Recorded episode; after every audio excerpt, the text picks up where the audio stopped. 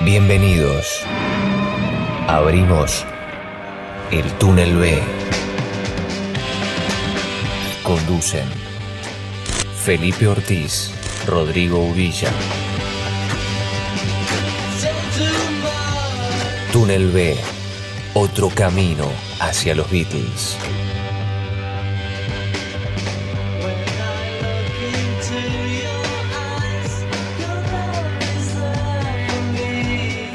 Y bien, mientras Ringo fijaba su mirada en el tom-tom de la tienda de música de camino al liceo, mientras John empezaba a cantar acompañándose con el banjo, mientras George aprendía los primeros acordes que le enseñaba su hermano y Paul practicaba trompeta pero sin mucho entusiasmo, ahí nos quedamos, ahí nos quedamos del episodio anterior, Felipe, así que nos sumergimos ahora en un nuevo universo de, de, inicios e influencias en la vida de estos cuatro muchachos.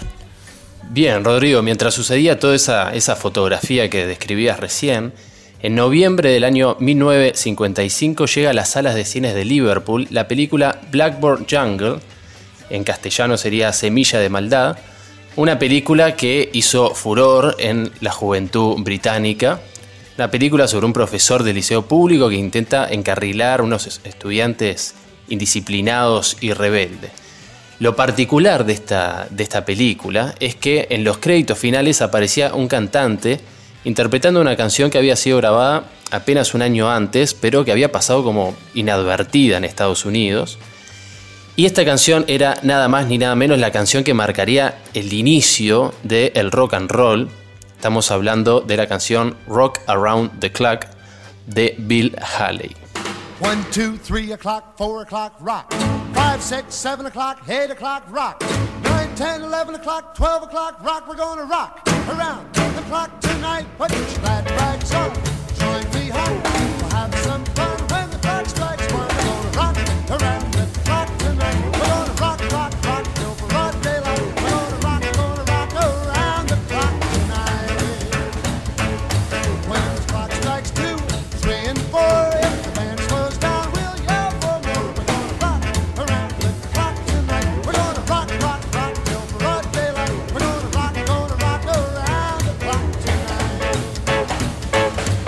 Rock Around the Clock de hecho fue el primer rock and roll en llegar al número uno en Inglaterra, una canción que representó una verdadera sacudida a la juventud inglesa y a los llamados Teddy Boys, este movimiento rebelde juvenil de, Inglaterra. Se sintieron inmediatamente identificados con los estudiantes rebeldes de la película y al parecer durante el estreno eh, en las salas de cine fue eh, reinaba el caos. ¿No? Rompían las sillas, las tiraban, o sea, realmente hubo una identificación con esa, esa música, ese ritmo salvaje y novedoso. Prendió la semilla de maldad enseguida, se podría decir. Totalmente. Paul McCartney en entrevistas ha dicho que siempre escuchó a la gente decir que hay pocas cosas en la vida que te ponen la piel de gallina y escuchar Rock Around the Clock para mí fue una de ellas. En tanto Ringo le encantaba también, pero no pudo comprarse el disco cuando salió. Pobre Ringo. Bueno, eso mismo parece que le pasó a George Harrison. Alguien de la familia parece que se lo fue a comprar, pero al, volver a la casa le dijeron que se había agotado. Y en su lugar le dieron un disco de Deep River Boys, que era un trío vocal acompañado por una banda. Y entonces diría George Harrison que Rock Around the Clock fue el primer disco que no tuvo.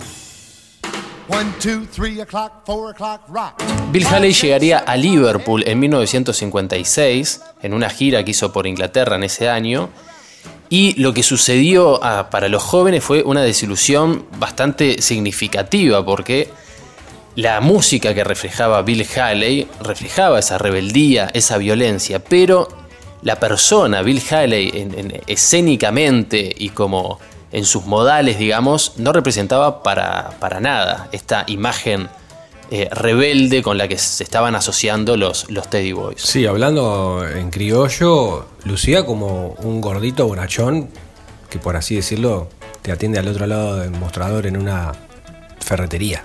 Claro, era, esa era la imagen, o sea, realmente desencajaba, no había como una correspondencia entre lo musical y la persona, ¿no? Como pasaría después, sí, que ya vamos a ver con Elvis Presley.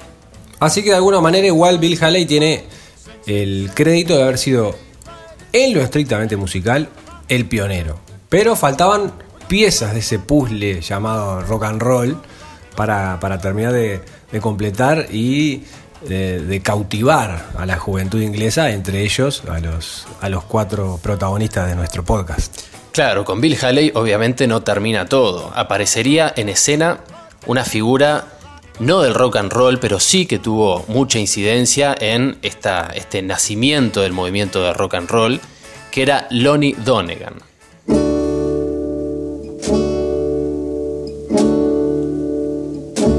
Now this here's a story about the Rock Island line. The Rock Island line, she runs down into New Orleans. And just outside of New Orleans, there's a big toll gate. You know, the trains, they go through the toll gate while they, they gotta pay the man some money.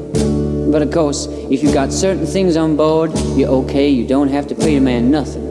And just now we see a train, she coming down the line. And when she come up near the toll gate, the driver, he shout down to the man. He say, I got pigs, I got horses, I got cows, I got sheep, I got all livestock, I got all livestock, I got all livestock. And the man say, well, you're all right, boy, just get on through, you don't have to pay me nothing. And the train go through. And when you go through the toll gate, the train get up a little bit of steam and a little bit of speed.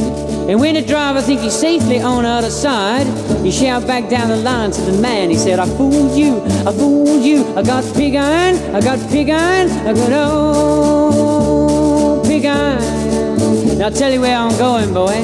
Down the Rock Island Line, she's a mighty good road. Rock Island Line is the road to ride. Yes, the Rock Island Line, she's a mighty good road. And if you want to ride it, got to ride it like you find to get your ticket at the station on the Rock Island Line. Oh, I may be right, may be wrong. You know you're gonna miss me when I'm gone. Down the Rock Island Line, she's a mighty good road. Rock Island Line is the road to ride. Yes, the Rock Island Line is a mighty good road. And if you want to ride it, got to ride it like you find to get your ticket at the station on the Rock Island Line. Sin. The good Lord coming for to see me again. Down the Rock Island Line, she's a mighty good road. The Rock Island Line is the road to ride. Yeah, the Rock Island Line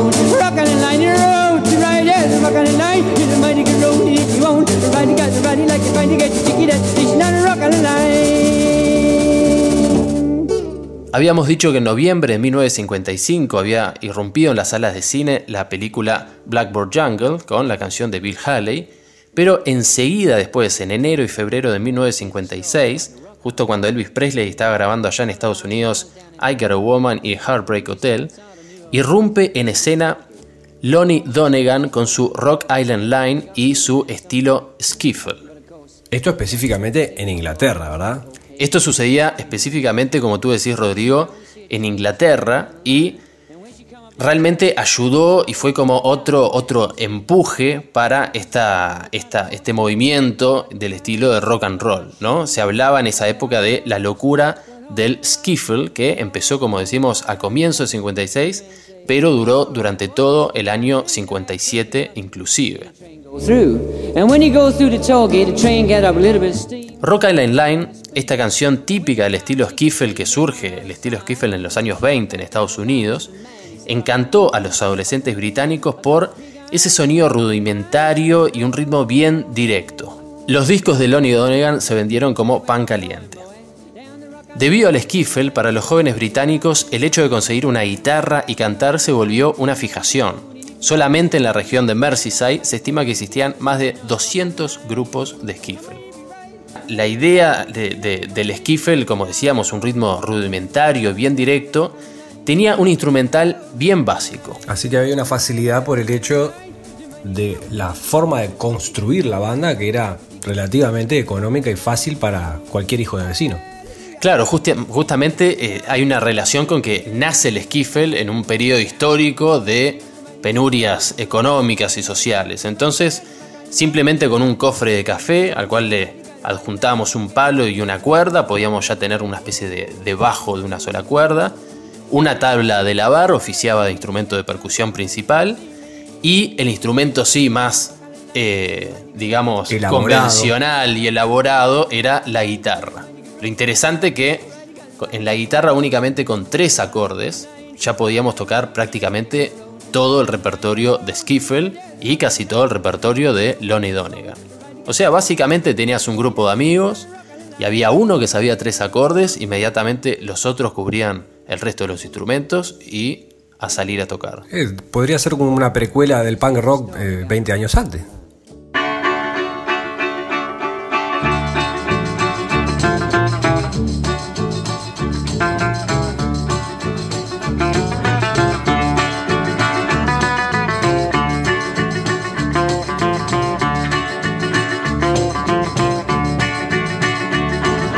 Sweet 16 goes to church just to see the boys. Laughs and screams and giggles at every little noise. Turns her face a little, then turns her head a while. But everybody knows she's only putting on the style. She's putting on. Habíamos dicho que George Harrison no había podido comprar el disco de Bill Haley, pero sí el primer disco que pudo conseguir fue el de Rock Island Line de Lonnie Donegan. A Lennon lo cautivó el sonido de la guitarra acústica y se sabe también que lo compró o muy probable porque también era habitual en John en aquella época, tal vez se lo robó algún conocido o se metió en el patio de alguna casa llevándose el disco debajo del brazo. Así que John no se andaba con vueltas a la hora de conseguir lo que quería en aquella adolescencia turbulenta que atravesó. Y ya era un, pillo desde, desde, chico, ¿no? Recordemos también, eh, lo habíamos hablado en algún otro momento, Rodrigo, que más este, tenemos a John Lennon en esta época, cuando tenía 13, 14 años, como disociado, por un lado, entre el, el Teddy Boy rebelde, pero también el chico cristiano que sabía que se había confirmado, que iba a la iglesia de Woolton. Había todavía como una formación de la personalidad complejísima, ¿no? De, John Lennon. Y vaya que su militancia en la iglesia terminó por básicamente decantar su futuro, ¿no?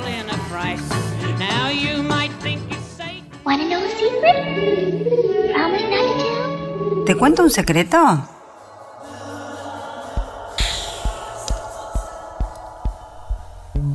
Los Teddy Boys fueron una tribu urbana surgida en Londres a mediados de la década de 1950 entre los jóvenes de clase obrera hijos de la posguerra. Su sello característico eran sus ropas, generalmente trajes y gabardinas de segunda mano al estilo de la moda eduardiana, y sus peinados, que emulaban a las nobles estrellas de rock estadounidenses. Pero su cualidad destacada fue la conducta rupturista respecto al conformismo y sobriedad que caracterizó a las generaciones de sus padres y abuelos, generaciones protagonistas de las guerras. Los grupos TEDs ganaron rápidamente su fama en la cultura inglesa por su actitud desafiante y muchas veces violenta, y entre otros hitos, ayudaron a acuñar el concepto de adolescencia tal como la conocemos en nuestros días, ya que hasta entonces se entendía que de ser niño se pasaba directamente a ser un joven adulto.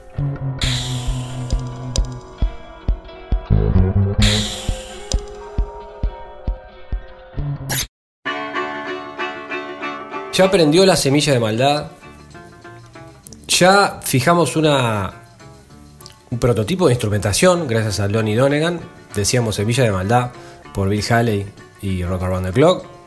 Ahora con Lonnie Donegan pudimos armar la banda. Tenemos la música, tenemos los instrumentos. Pero nos falta la escena. Nos falta el, Mesías, ¿no? La persona que nos marque el camino. Y esta persona, como ya se podrá imaginar, no es nada más ni nada menos que Elvis Presley, quien en marzo del 56, casi inmediatamente después de la explosión de Lonnie Donegan, aparece esta nueva figura que iba a ser vista por los jóvenes británicos, como decíamos, como el Mesías, como un verdadero Dios. Although it's always crowded, you still can find some room for broken-hearted lovers to cry there in the gloom. Be so, be so lonely, baby. Be so lonely. So lonely they could die. Heartbreak Hotel de Elvis había sido lanzado en Estados Unidos solamente dos meses antes, en enero del 56, y ahora EMI en marzo lo edita para el público británico. La mayoría de los jóvenes no podía comprar el disco, pero sí escucharlo a través de las transmisiones nocturnas de la radio Luxemburgo, o como le decían en la jerga juvenil británica, la Luxi que esta radio se dedicaba a la medianoche a pasar música norteamericana, sobre todo las novedades del rock and roll.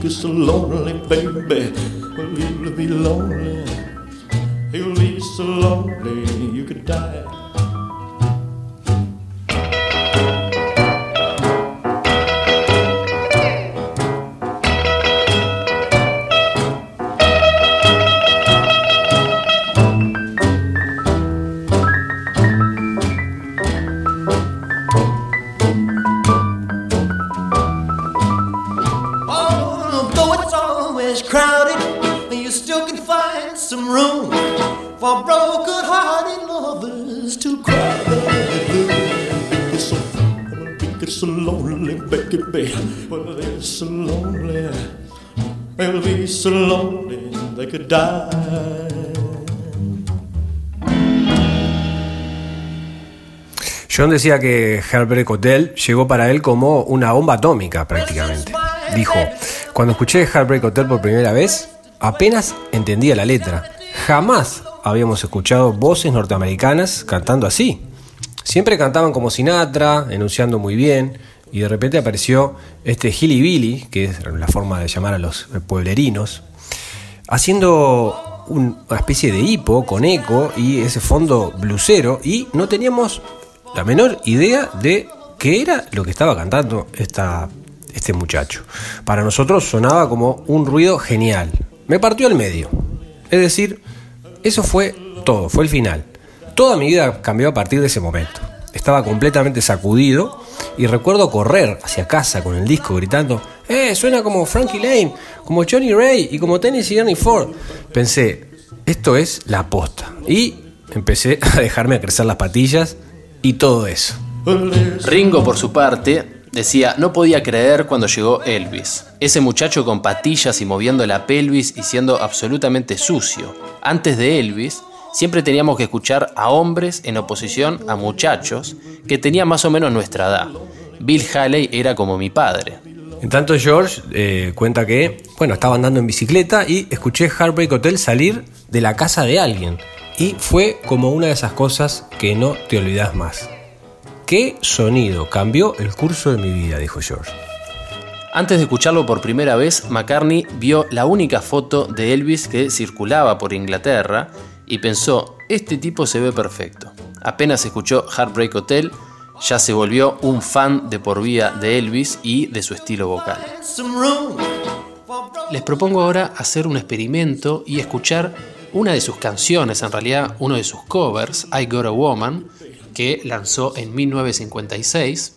Vamos a escuchar la versión original de Ray Charles de 1954, después continuamos con Elvis Presley y vamos a escuchar una de las dos versiones que grabaron los Beatles para la BBC. La versión que vamos a escuchar al final de este compilado es la versión del 13 de agosto de 1963 que hicieran para el programa Pop Goes The Beatles.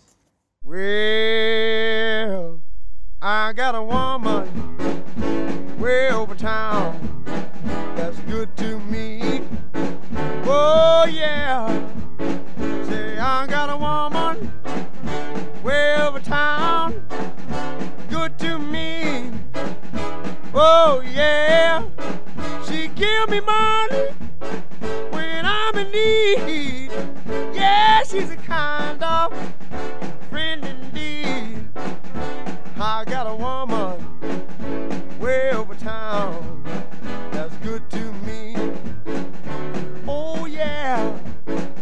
says it's loving early in the morning just for me. Oh, oh yeah. She says it's loving early in the morning just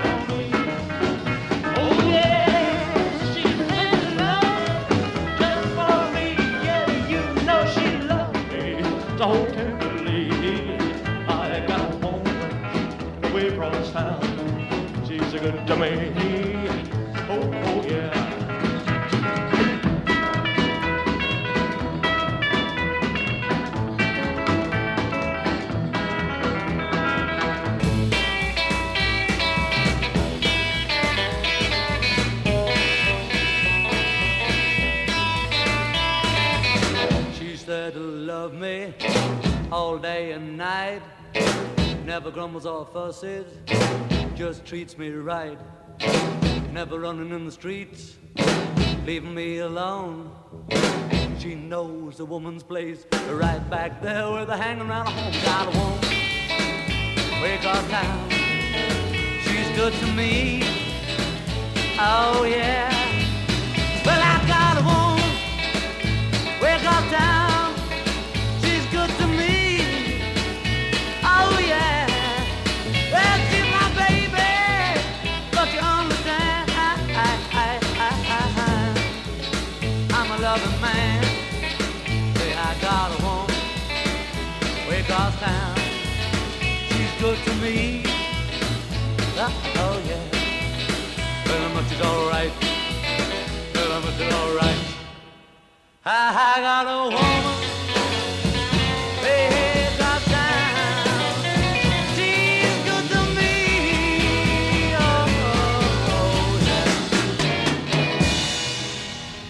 Culmina aquí la primera parte de este episodio. Contacta con Túnel B, Túnel Beatle en Instagram y Facebook.